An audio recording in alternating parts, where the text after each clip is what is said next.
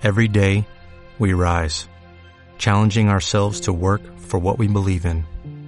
At U.S. Border Patrol, protecting our borders is more than a job, it's a calling.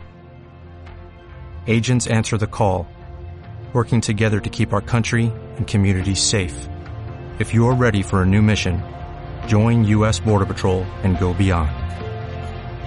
Learn more at cbp.gov/careers.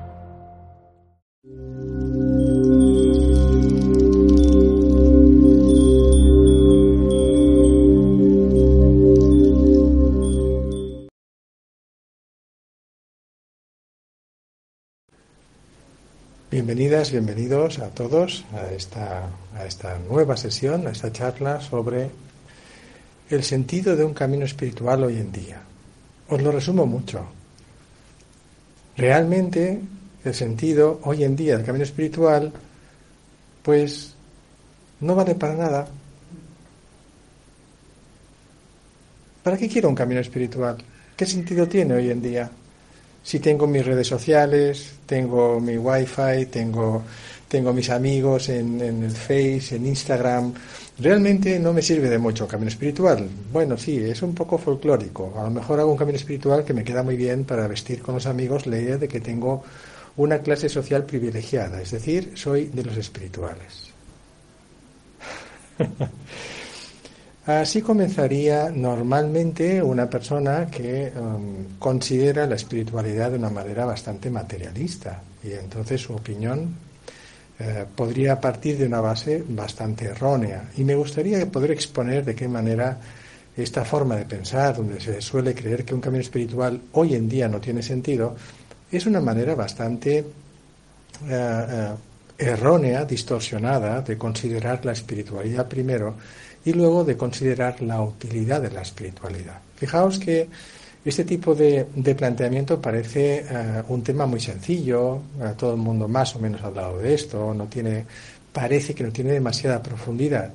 Y sin embargo, eh, quizás sea una de las claves por las cuales nosotros estamos metidos no solo en una crisis eh, de principios, en una crisis de, de valores o de existencia, o en una crisis económica. Estamos metidos sobre todo en un, en un gran problema existencial y es que en cierto modo no tenemos muy claro qué es realmente un camino espiritual y realmente qué funcionalidad puede tener no solo en el siglo XXI, sino incluso mucho más allá de nuestro siglo. Uno de los principales problemas con los que nos encontramos cuando se habla de la espiritualidad es cuando confundimos claramente la religiosidad con la espiritualidad. Y me gustaría volver a insistir en la enorme diferencia que puede existir entre la religiosidad y la espiritualidad, o entre la cultura religiosa y la espiritualidad. En el fondo, eh, el núcleo de toda expresión trascendente todo tipo de vivencia que vaya más allá de lo convencional, eh, todo tipo de experiencia rupturista con lo oficialmente establecido, surge de la trascendencia de las limitaciones autoimpuestas o impuestas por la cultura, por la sociedad, por la educación y por todo lo que nos dicen que debemos pensar, sentir y cómo debemos reaccionar según las circunstancias, cómo debemos sentir, cómo debemos emocionarnos, cómo debemos acabar pensando dentro de unos parámetros establecidos. La espiritualidad en el fondo es el mayor acto de rebeldía que podemos llegar a imaginar. En el fondo es un acto de revolución absoluta y total. Es un camino revolucionario a unos niveles de una profundidad nunca imaginados ni siquiera por las corrientes revolucionarias sociales que han existido a lo largo de la historia de nuestra civilización. Pero para eso tenemos que eh, darnos cuenta de lo que realmente es esa espiritualidad. Y darnos cuenta que, por ejemplo, lo religioso o la religiosidad no es más que la palafernalia exterior, o si queréis, no es más que eh, eh, la parte, la cara exterior de esa propia revolución cuando se estandariza, cuando eh, se intenta uniformar y cuando lamentablemente muchas veces las religiones acaban siendo instrumentos o armas arrojadizas entre distintos eh, sistemas de ver la vida o el poder o el control de los seres humanos. La realidad es que las religiones no tienen nada de negativo, salvo cuando se utilizan como jerarquías o estructuras capaces de manipular, subyugar o direccionar colectivos humanos basándose en principios de lo más primitivos, que lamentablemente son principios además primitivos, poco pensados, poco reflexivos y que tienen que ver quizás con la parte más primitiva también de nuestro cerebro. Por ejemplo, el premio y el castigo. La secuencia es muy simple. Debes creer en esto. Si crees en esto, hay un premio. Y si no crees en esto, hay un castigo. Y si hay un castigo es porque eres culpable. Luego, la culpabilidad del castigo y del premio, que son básicamente elementos que hacen funcionar la parte primitiva del cerebro, por ejemplo, la amígdala cerebral o también ah, pues ciertos tipos de elementos muy muy sencillos atacan una cuestión muy simple, casi emocional, donde el premio, el castigo y la culpabilidad se basan en la supervivencia o no de ti como ser humano. Eso es tremendo, porque entonces lo que lo que utiliza este mecanismo no es más que otro sistema más que no es exactamente religión, sino que es un intento de controlar mediante una vestimenta religiosa algo que no puede ser controlado. ¿Qué es lo que no puede ser controlado realmente? La espiritualidad humana. La espiritualidad humana no requiere de ninguna estructura especialmente montada para poder acercarnos a ella, para poder vivenciarla. Es más, la espiritualidad humana, como decía antes, es una revolución tan extraordinaria que nos puede hacer libres, completamente libres, y con un criterio tan libre de cualquier influencia y manipulación que da miedo. La espiritualidad a muchas personas les da miedo, pero a muchas personas con un alto nivel cultural, con un alto nivel económico o con un alto nivel de control social. La espiritualidad real da mucho miedo, porque no es controlable. La religiosidad y la cultura religiosa sí es controlable. No solo es controlable, es manipulable y utilizable para crear conflictos artificiosos entre distintos colectivos en distintos países por motivaciones que tienen mucho más que ver con los intereses económicos, financieros, sociales, culturales o simplemente de poder. Igual que hay un ego individual, también hay egos colectivos. Igual que hay un ego eh, donde su principal función es la de permanecer como el único punto focal de la vida, basándose en el egoísmo y el egocentrismo, también hay colectivos cuya única función es conservarse a toda costa a lo largo de los siglos, manteniendo su cuota de poder. Y van a utilizar cualquier medio posible, por supuesto vestido de religión, para poder mantener ese control, ese poder. Y sin embargo, la espiritualidad no aspira a ningún poder sobre ningún colectivo. Esto es preocupante para muchas personas. Esto es un peligro para muchas personas. Esto es un peligro sobre todo para ah, ciertos poderes establecidos en la manipulación y en la utilización de los principios más primitivos como el premio, el castigo, la culpa.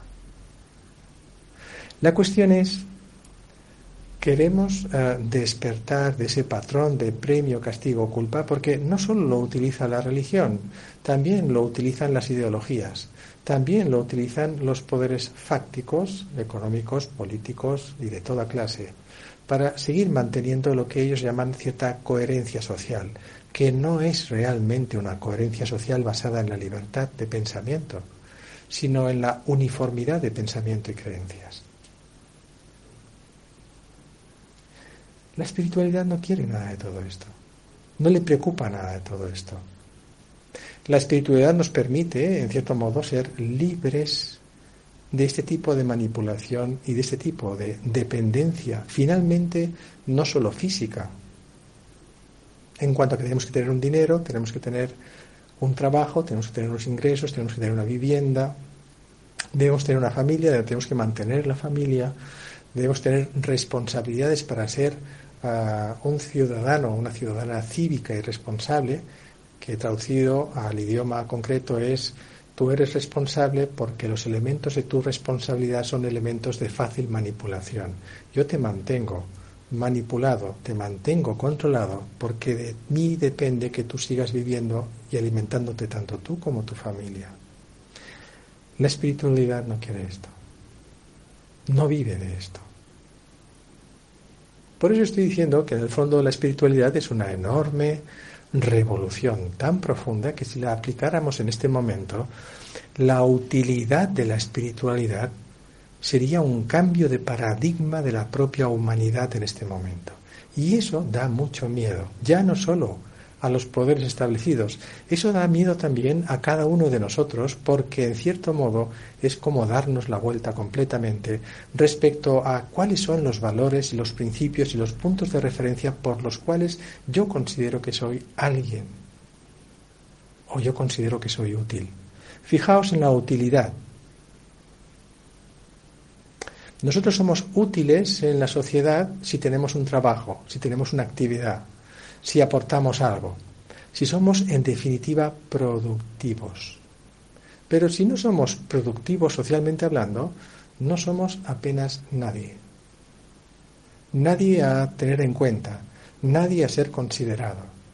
Es decir, no existe una pizca de compasión o de amor con nadie, salvo la productividad. Y esto que estoy diciendo no es ninguna exageración. Esto es poner sobre eh, la mesa y en evidencia una realidad constante.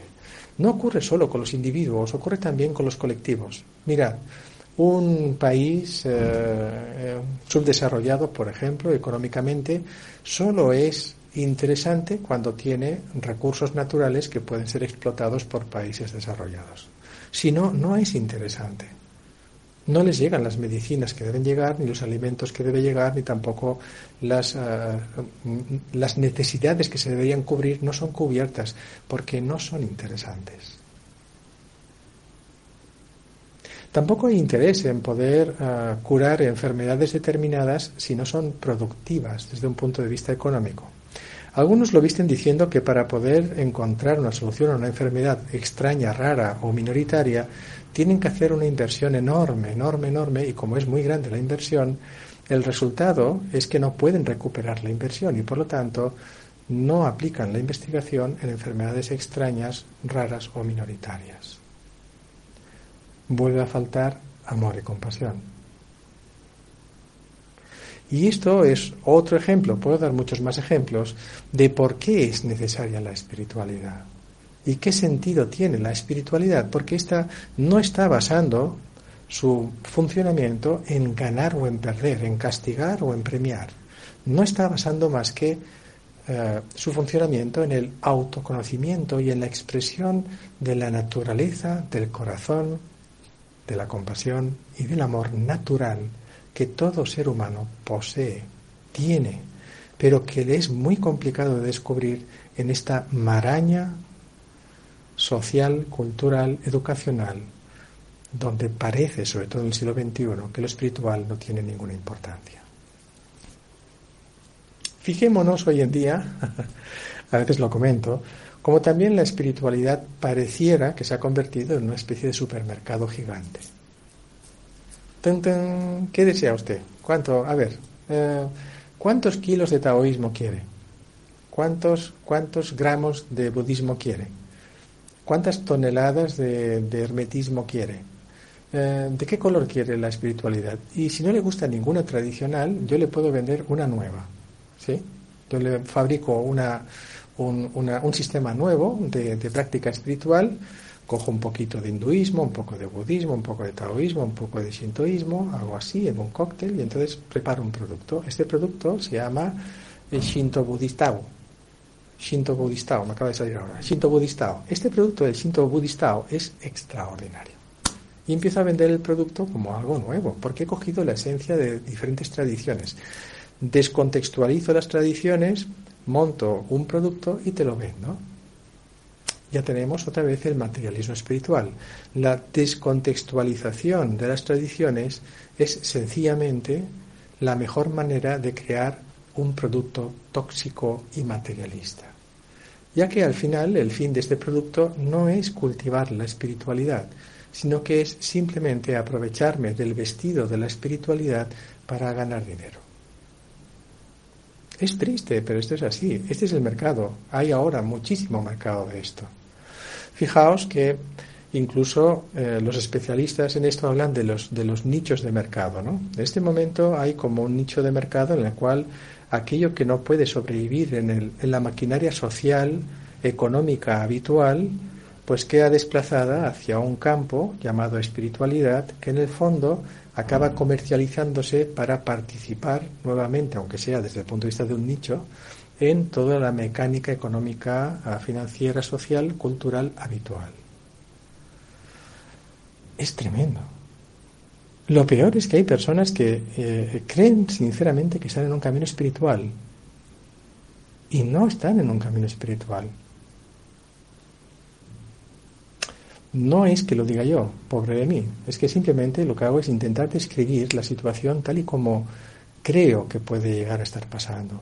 Y hay muchos, muchos síntomas que coinciden con esto que estoy describiendo y seguro que más de uno de vosotros que estáis escuchando también lo habéis pensado y os habéis dado cuenta. Por eso, ¿qué sentido tiene la espiritualidad hoy en día? No me estoy refiriendo al materialismo espiritual que podemos encontrar en un supermercado me estoy refiriendo a qué sentido tiene la auténtica espiritualidad hoy en día. Porque la auténtica espiritualidad tiene que tener la capacidad de ser completamente independiente de todo el mecanismo, de todos los patrones, de todos los, sistemas culturales, ideológicos, religiosos, dogmáticos, eh, de sistemas de control establecidos en parámetros completamente eh, primitivos como la culpa, el castigo o el premio. Nuestro ego, nuestro constructo social, está basado justamente en esta maquinaria comercial, en este sistema de premio, castigo, culpa.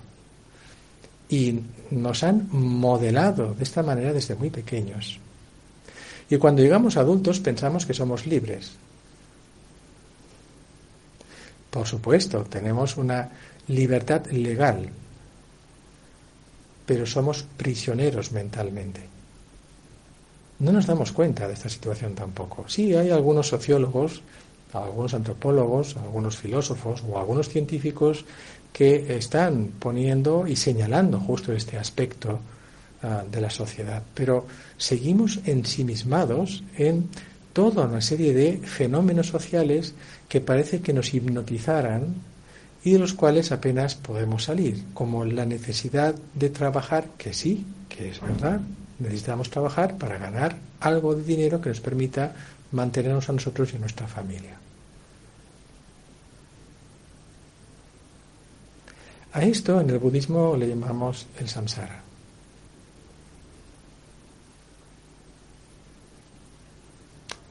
Llamar a todo esto samsara no es una crítica. es simplemente denominarlo como es, con su mecanismo. El samsara trabaja, actúa para automantener el sistema.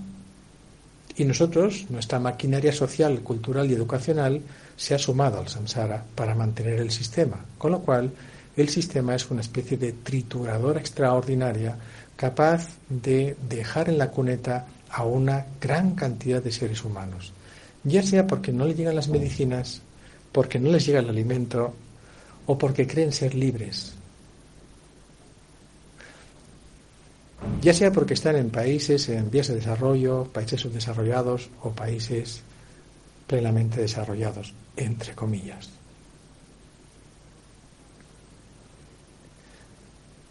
La verdadera espiritualidad intenta liberarnos de esto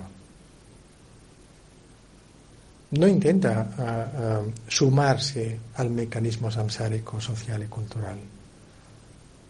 ¿Qué sentido tiene la espiritualidad hoy en día? El sentido profundo no es solo el hecho de apuntarme a una revolución profunda, que suena muy bien, es el hecho de ser completamente coherente con esa revolución y conseguir liberarme, pero no para estar yo libre de la sociedad y vivir una vida plena en la cual los demás van muriendo por el mismo sistema que estoy hablando y yo sigo vivo y feliz. No por esto, sino porque la liberación real que ofrece un camino espiritual te lleva a comprender algo muy simple.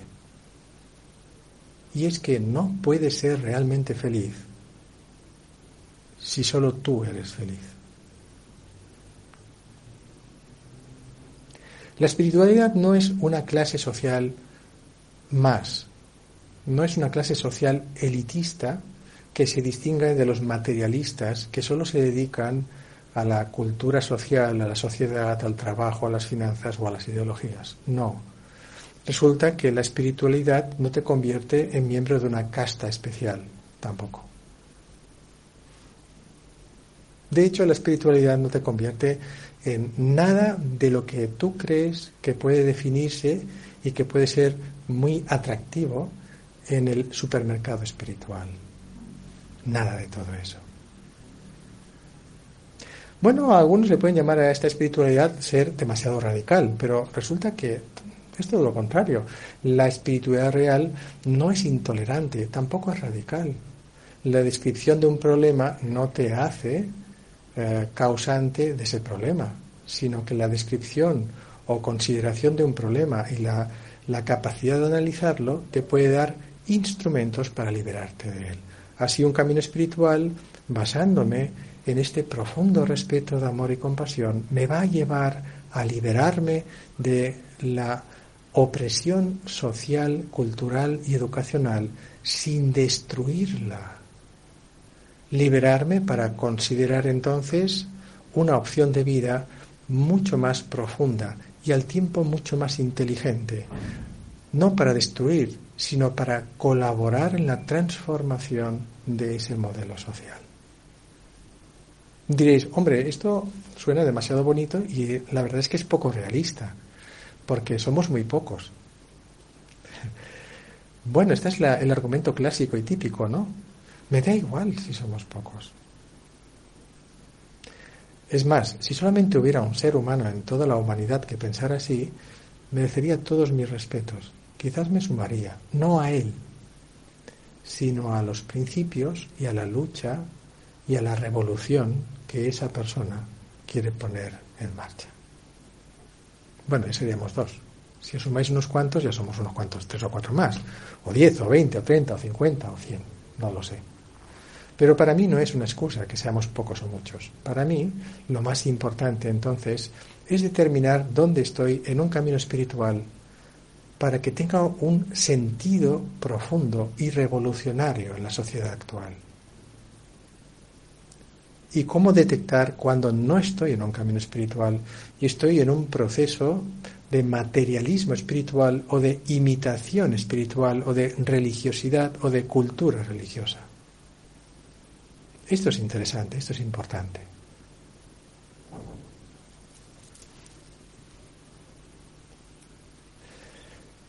Desde este punto de vista, ¿qué sentido tiene entonces la espiritualidad en el mundo actual? Muchísimo.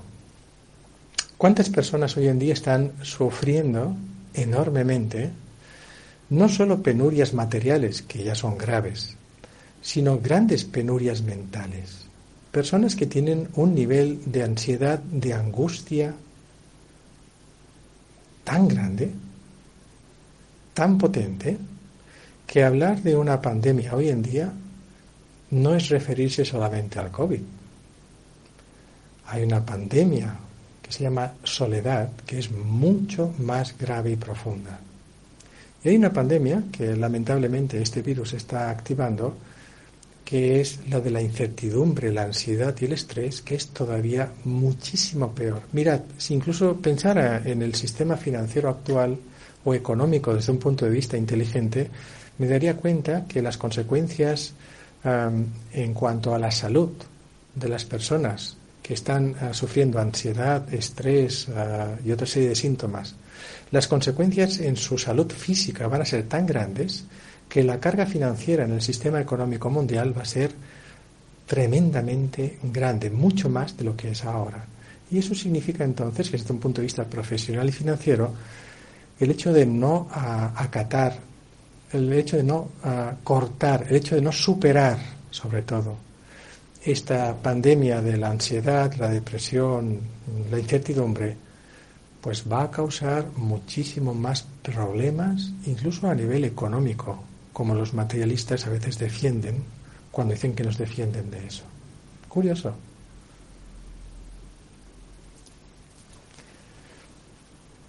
Si yo tuviera esta, esta inquietud espiritual real, no estaría en absoluto uh, haciendo, cultivando, utilizando entonces ciertos valores de los seres humanos solo para manipularlos y para mantener mi propio estatus.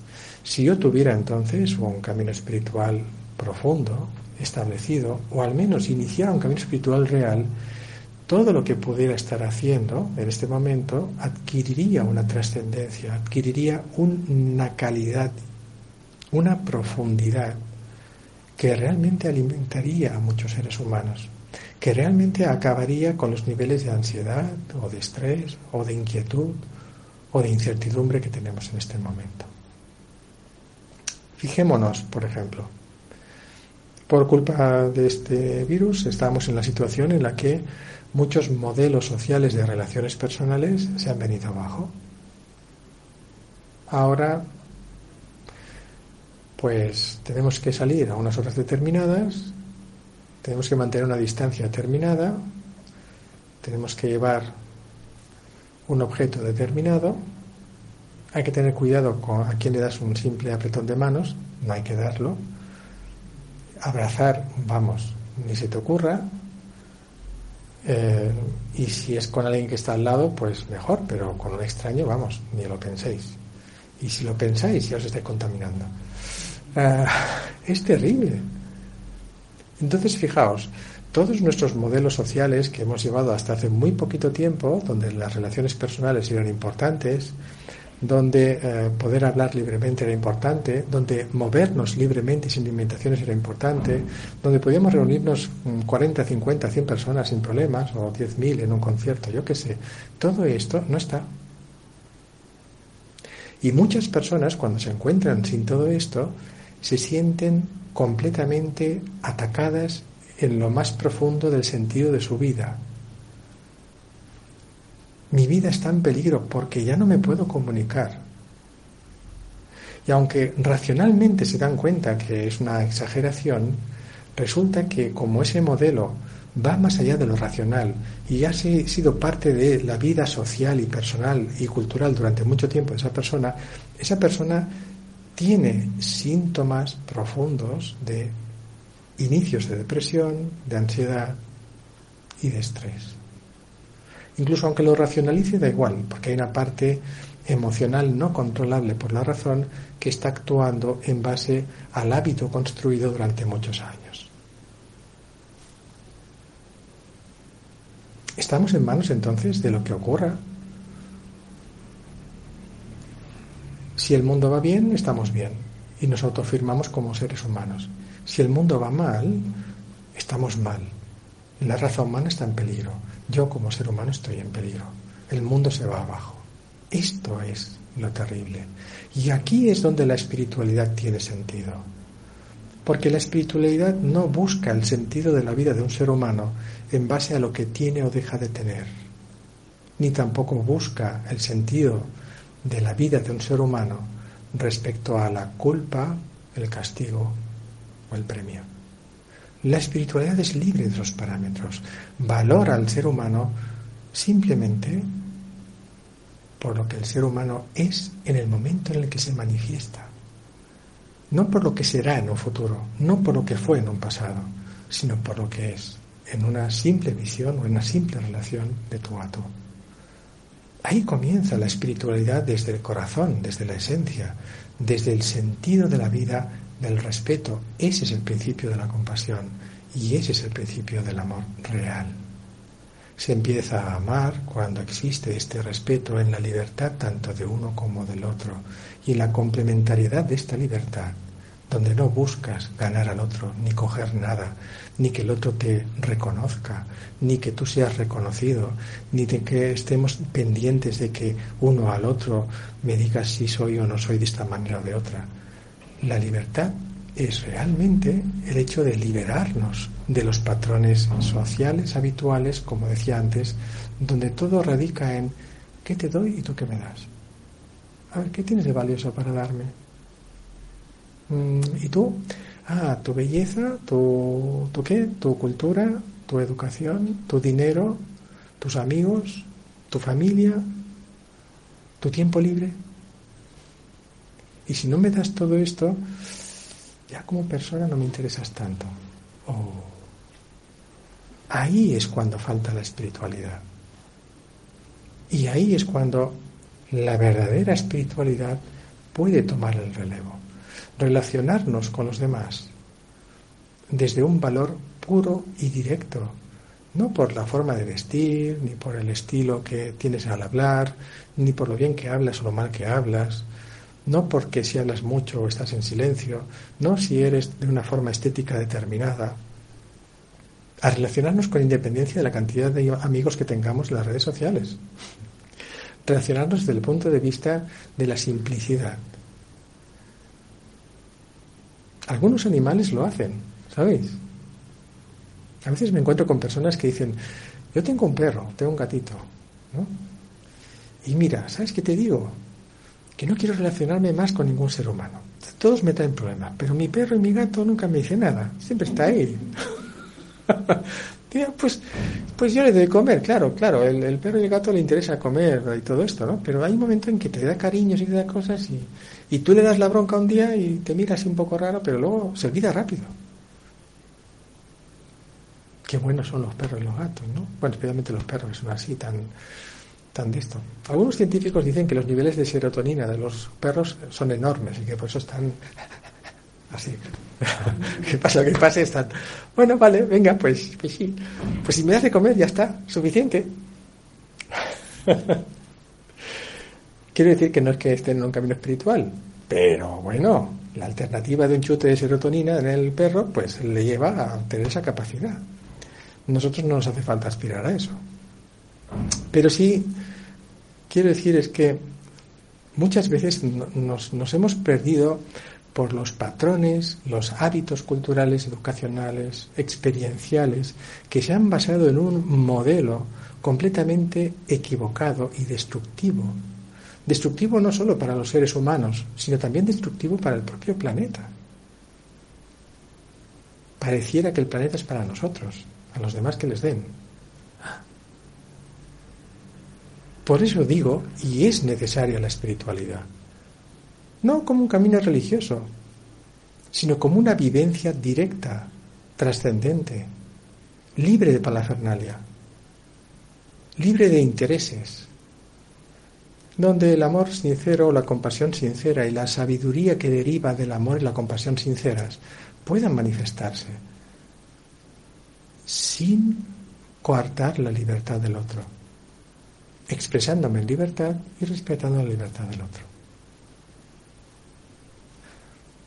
Si el sistema social se hubiera basado en estos parámetros espirituales en este momento, no religiosos, espirituales, es más que probable que toda la cantidad de sufrimiento que está originando este virus no existiría, porque nuestra resiliencia, nuestra fortaleza, nuestra convicción, nuestra sabiduría, nuestro amor y compasión serían los auténticos pilares de referencia, no las relaciones sociales, los amigos, la estética y la cultura consumista, hedonista, en la que normalmente solemos navegar, lamentablemente.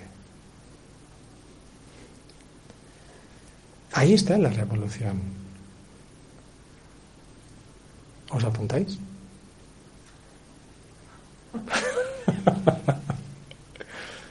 Este es el sentido del camino espiritual entonces. Y este sentido lo tiene hace 2.600 años, más o menos, en, cuando estaba el Buda lo tiene hace 2000 años, lo tiene hace 1500 años, lo tiene hace 50 años y sigue teniendo sentido hoy en día. Y es más que necesario si queremos encontrar un nuevo futuro que sea realista y que sea constructivo y no destructivo. Podemos reivindicar lo que queráis, que traten mejor la naturaleza, que tengamos un mejor ambiente, medio ambiente, que no haya tanto consumo de materiales fósiles, lo que queráis. Pero si no hay una transformación interior, si no hay un cambio de patrón y de paradigma en nuestra mente, todo eso que estamos haciendo van a ser intentos de, intentos de, intentos de, sin que pueda avanzar demasiado. Y lo estamos comprobando, a pesar de todos los movimientos ecologistas y de otros tipos que existen en el mundo. Porque hace falta la fuerza de la espiritualidad para poder finalmente enraizarnos en algo que vaya mucho más allá de los intereses particulares, incluso también de los propios intereses concretos de grupos que teóricamente van en contra de los malvados y los materialistas.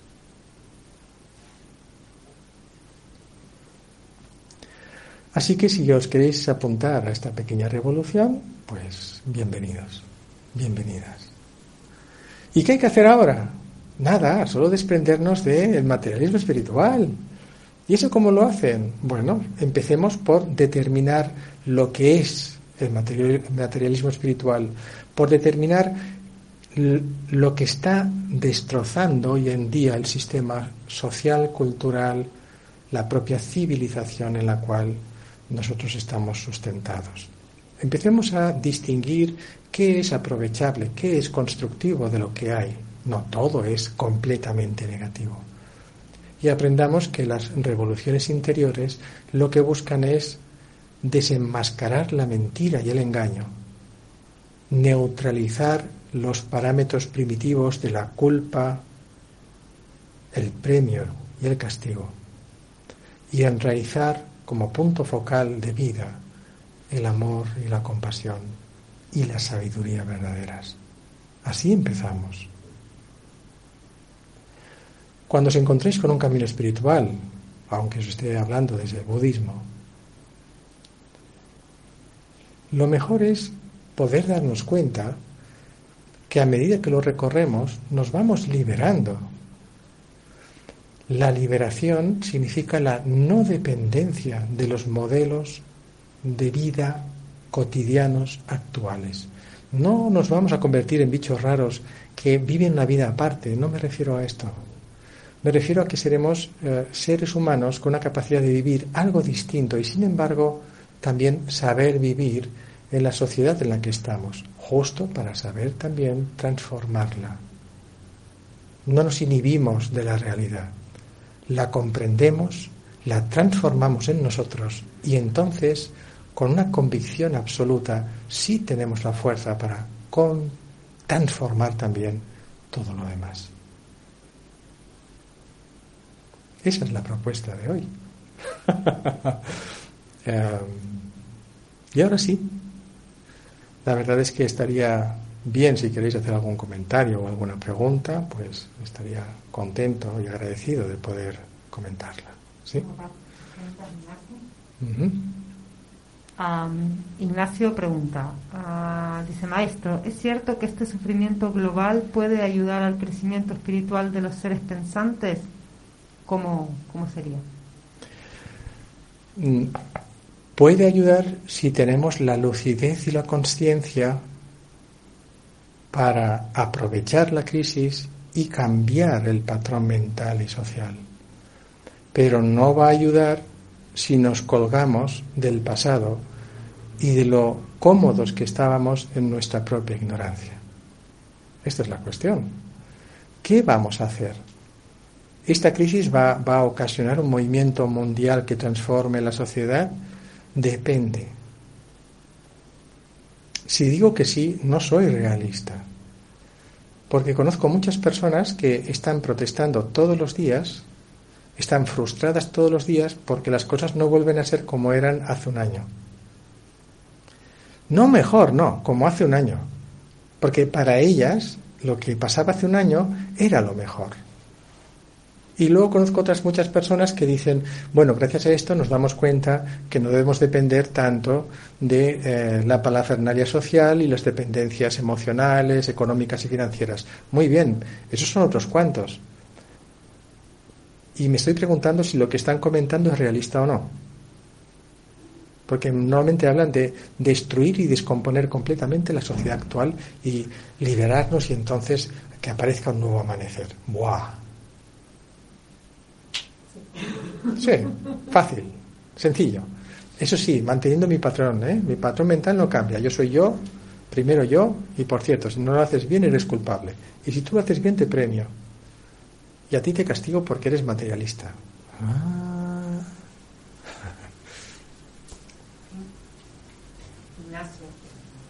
A pregunta si a la contemplación del arte occidental nos ayuda o nos distrae de nuestro camino espiritual.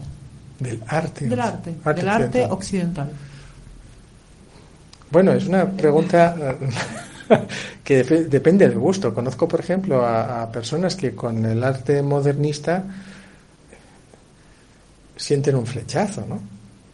Y ven un cuadro así con formas eh, aleatorias y colores aleatorios y no sé cómo decirlo y, se inspiran y entonces te ayuda, sí. Pero conozco otra mucha gente que no, que ve eso y dice, ostras, esto es arte. Niño, ven un momento, me das de pintar algo, a ver si realmente es arte. Esto es una pequeña broma. Es decir, no sé, depende del entendimiento de cada uno. Hay personas que, por ejemplo, con, el arte del Renacimiento, pues se inspiran tanto que se tranquilizan y están muy contentos, ¿no?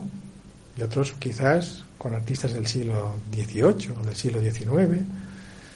Y hay otros que, que necesitan algo rupturista y dicen, bueno, pues nada, yo mm, prefiero artista incluso callejero. Si me hace un graffiti, que después, no voy a decir nombres, vale un fortunón en el graffiti y, además no sabemos quién es el autor, aunque lo sospechamos, pues eso me sirve. No lo sé. La inspiración, en todo caso, que puede, puede ayudarte, consideradla, si es posible, desde el siguiente punto de vista.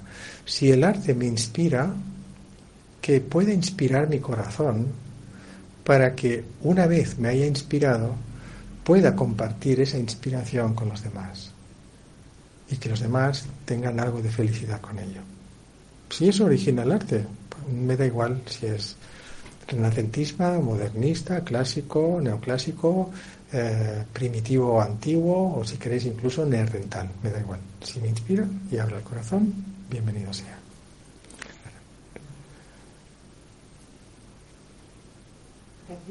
¿Podemos hacer un comentario de esto? Sí, por favor, con el micrófono. Eh, yo estoy muy, muy de acuerdo con cómo lo has expresado, pero yo creo que el problema no está en cómo, en cómo lo sienten, porque efectivamente cada uno desde, desde su perspectiva eh, lo puede sentir tanto si es un, un, arte figurativo como, una, como un arte abstracto. Creo que el problema está en, en, en, cómo, en cómo lo valoran las personas cuando, cuando sienten esto unas los, lo valoran, eh, eh, eh, es decir, hay, hay, personas que valoran este sentimiento como si este fuera el arte, como si esto es el arte. Y por lo tanto su idea es la idea. Y ahí está, el problema está ahí, en no darse cuenta que, el, que, el, que el que está mirando en el Renacimiento se siente muy bien y, no comprende que el que, que el que mira el abstracto también se puede sentir bien y lo pueda respetar. creo que el problema eh, está en esto, como, como cuando tú ahora nos has explicado de, forma muy clarificadora el concepto de la espiritualidad, ¿eh? de, que, el problema está en, que, en cómo se valoran las cosas y no se mira, no hay empatía, no hay ecuanimidad, etcétera, etcétera. ¿eh? Sí. porque yo personalmente eh, eh, hablamos del arte pictórico, pues el, el, arte musical o cualquiera de las artes que puedan ser, el arte en general, exacto. ¿no? no sé, algunos habréis escuchado alguna, alguna pieza de música, eh, música muy moderna, de instrumental, eh, que parece abstracta, ¿eh? casi cacofónica, y lo digo en el sentido positivo de la, del término, y claro, lo escuchas, pim, pam, pum, tan, ting, y dices, ostras, y la construcción matemática de esta pieza es extraordinaria, sin, embargo, la, armonización de la misma, pues a lo mejor a mí no me atrae. A lo mejor me atrae, yo qué sé, el barroco, o me, atrae la música más primitiva, clásica, medieval. Pero resulta que a otra persona esa le aburre mucho y esta le despierta. Es decir, depende mucho de, de cómo traducimos lo que percibimos. ¿Veis? Entonces, un camino espiritual intenta darte pautas para que la traducción de lo que percibas no sea una deformación o una exageración de tu ego. Y si tu ego se ha construido con un modelo cultural y social determinado y educacional determinado, eso es lo que acaba traduciendo la percepción de una manera determinada. Si esa manera determinada de traducir la percepción está entonces influenciada por la educación o el, modelo educacional el cual se basa en la acumulación de méritos, en la acumulación de conocimientos, en el premio, pasando el examen correspondiente, o el castigo correspondiente, entonces ya está. Tengo incrustado el patrón entonces que mediatiza la experiencia. Y el camino espiritual intenta eliminar el patrón que mediatiza para que podamos percibir las cosas tal y como son, no según el patrón educacional. Pero este modo de liberar, decía, es, muy revolucionario, porque entonces mm, los sistemas construidos se sienten eh, débiles. Uy, esto nos puede atacar, porque nosotros funcionamos así, y esto no funciona así. Ya no dependen de nosotros. Esta libertad, entonces, es la práctica real de un camino espiritual todo aquello que se autodenomine camino espiritual, que nos lleve a una dependencia emocional, psíquica, física, o que utilice patrones sociales convencionales de dependencia donde la pauta es castigo, culpa o premio, cuidado, revisadlo. Ahí hay un problema grave. No es realmente una espiritualidad, es otra cosa. Aunque yo me vista de esta manera, si no practico realmente el Dharma, esto no vale para nada. No es la apariencia. Nos están enseñando, sobre todo en los últimos tiempos, a valorar solo las apariencias. Esto es terrible. Los sistemas de información y la información que recibimos es tan abundante, tan abrumadora, de tal cantidad, que muy pocos seres humanos tienen el puro criterio de distinguir entre lo que es información, manipulación, manipulación tendenciosa o desinformación o contrainformación. Y esto no tenemos una preparación de esto. No interesa que tengamos una preparación de este tipo, ni un criterio para este tipo. Y caemos entonces en un gran sesgo cultural actual donde decimos, no, es que mientras más información tienes, más poder tienes y más libre eres. Eso es un sesgo, es mentira, es una entelequia. Nos han vendido un producto. Si yo no tengo criterio, la información no me forma, me deforma, me aplasta, me intoxica. Eso es lo que está pasando ahora. Muchas veces Muchos medios de comunicación luchan para mantener un criterio lo más correcto y profesional posible. Pero muchos sistemas financieros que andan detrás de los controles de estos sistemas de información intentan horadar la independencia y el criterio profesional de muchos profesionales. Y hay una lucha soterrada en esto. Y esa lucha tiene que ver con la capacidad de manipular los colectivos a través de elementos muy primitivos. Entonces nosotros en un camino espiritual podemos sumarnos a las personas que a lo mejor sin estar plenamente en un camino espiritual luchan también por la objetividad y por la descripción de la realidad tal y como es. Pero bueno, todo eso es un tema complejo también que está ocurriendo en nuestros días y todavía no, no le vemos claramente la salida. ¿Sí? Daniel pregunta, a maestro, ¿cómo lidiar con el resto de personas que están en contra de nuestros deseos de cambio espiritual? Como decía, como decía antes, si nosotros queremos cambiar, eh, queremos, si nosotros estamos practicando un camino espiritual real, lo primero que vamos a notar es que no tenemos una, una gran ansia de que los demás cambien. Digo ansia, deseo, ganas de que la gente eh, eh, cambie, porque lo que ocasiona el rechazo en la mayoría de las personas que no son del ámbito espiritual es esa necesidad que a veces algunos tienen de decir es que yo soy una persona espiritual, es que yo siento de forma espiritual, es que no me comprendes, es que mi espiritualidad es así, es que yo soy así. Cuidado con esto. Porque aunque, aunque es verdad ese sentimiento que tenemos, este sentimiento, si no lo usamos de forma inteligente, nos aísla y nos hace merecedores de el agravio de los demás. Se meten con nosotros, ¿no? Y sin darnos cuenta, también nosotros nos autoerigimos como en una especie de clase especial. El espiritual no comprendido, que no encaja en ningún lugar, y el resto de los que además no quieren cambiar ni sumarse al camino espiritual. Imaginad. Es todo, es todo bastante eh, enrevesado. Si yo practico realmente un camino espiritual, ¿qué es lo que va, va a ocurrir? Que voy a notar que los demás no quieren este cambio, desde luego. Pero eso no me va a enfadar. Y tampoco me voy a preocupar tanto de que cambien ya para que me acompañen. Lo que voy a intentar es todavía profundizar más en mi autofortaleza, en mi propia liberación, porque la manera a veces de cambiar a los demás no es diciéndoles qué es lo mejor, sino siendo tú mejor. Cuando tú consigues con tu actitud, con tu energía, con tus eh, palabras, con tu sentir, con tus acciones, consigues transmitir algo diferente y constructivo de una manera respetuosa, no vas a encontrar demasiada adversidad en los demás. Eh, salvo algunos que viéndola venir dicen, uy, este es un revolucionario. Mal asunto. Hay que armarle un pollo, sacarlo de aquí lo antes posible, porque este puede movernos el sistema. Cuidado. Salvo eso, el resto de la gente tampoco pasa nada que no sean, no estén dentro de, la vibración espiritual todavía o que se lo estén pensando.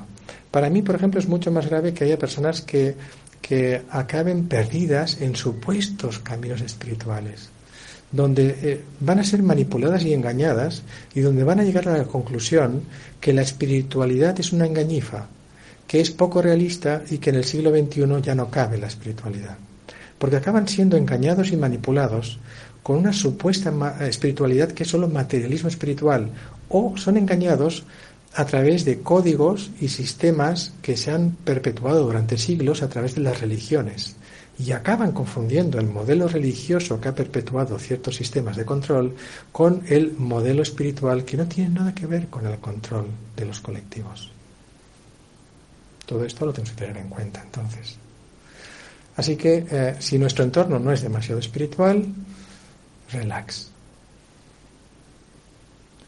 Y si nosotros somos muy espirituales, vamos a intentar entonces con nuestra actitud, nuestra calma, nuestra inteligencia, nuestra perseverancia, nuestra fortaleza, nuestra templanza, nuestra sabiduría, nuestro respeto, nuestro amor y compasión, mantener la presencia de la espiritualidad. La espiritualidad normalmente se expone, no se impone.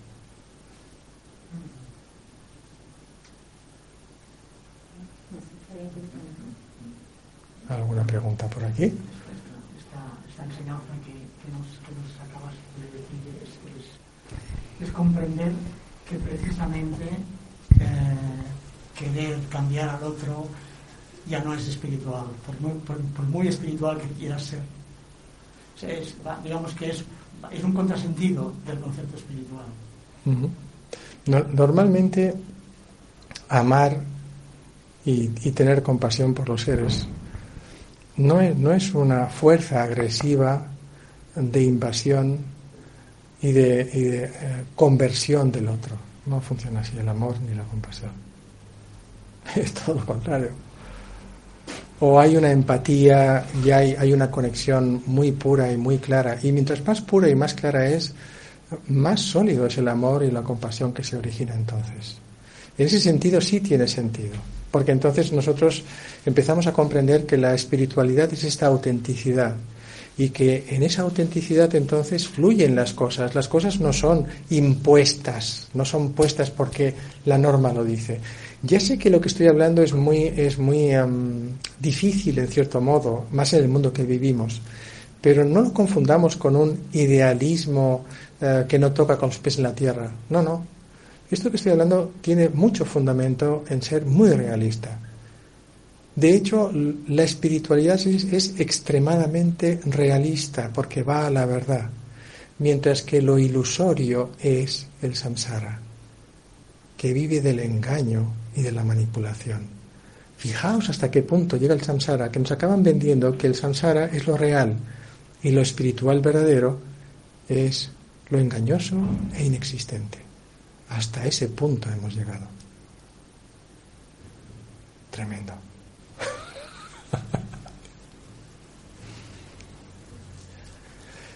Bien, como veis, también es un tema amplio.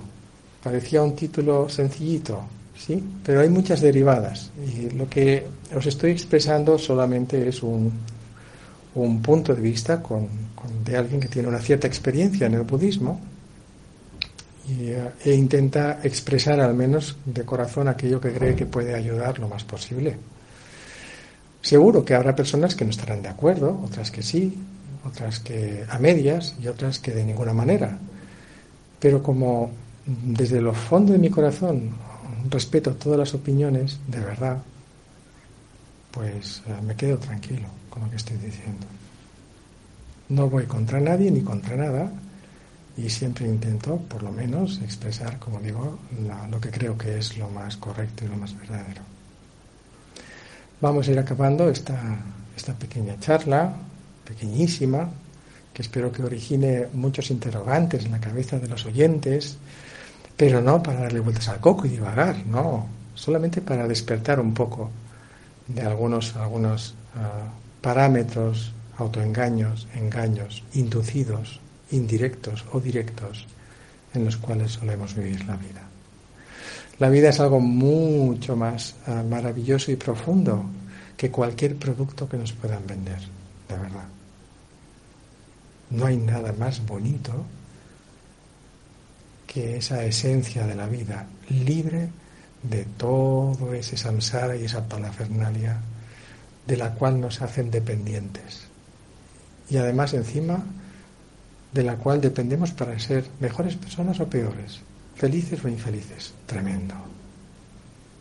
Vivamos lo más libres posibles. Y si os apuntáis a la revolución, ya sabéis. ¿eh? Nos iremos viendo de vez en cuando en algún lugar, en alguna vida, en alguna civilización o en algún mundo. Ya veremos. Gracias a todos. Dedicamos el mérito de esta pequeña charla relacionada con el Dharma en el fondo, que es simplemente que cada uno ah, pueda proponerse que lo que hayamos escuchado hoy beneficie a todos los seres sin excepción.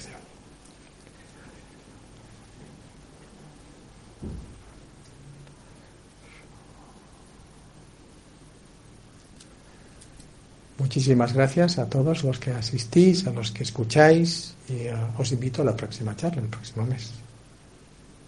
Muchas gracias.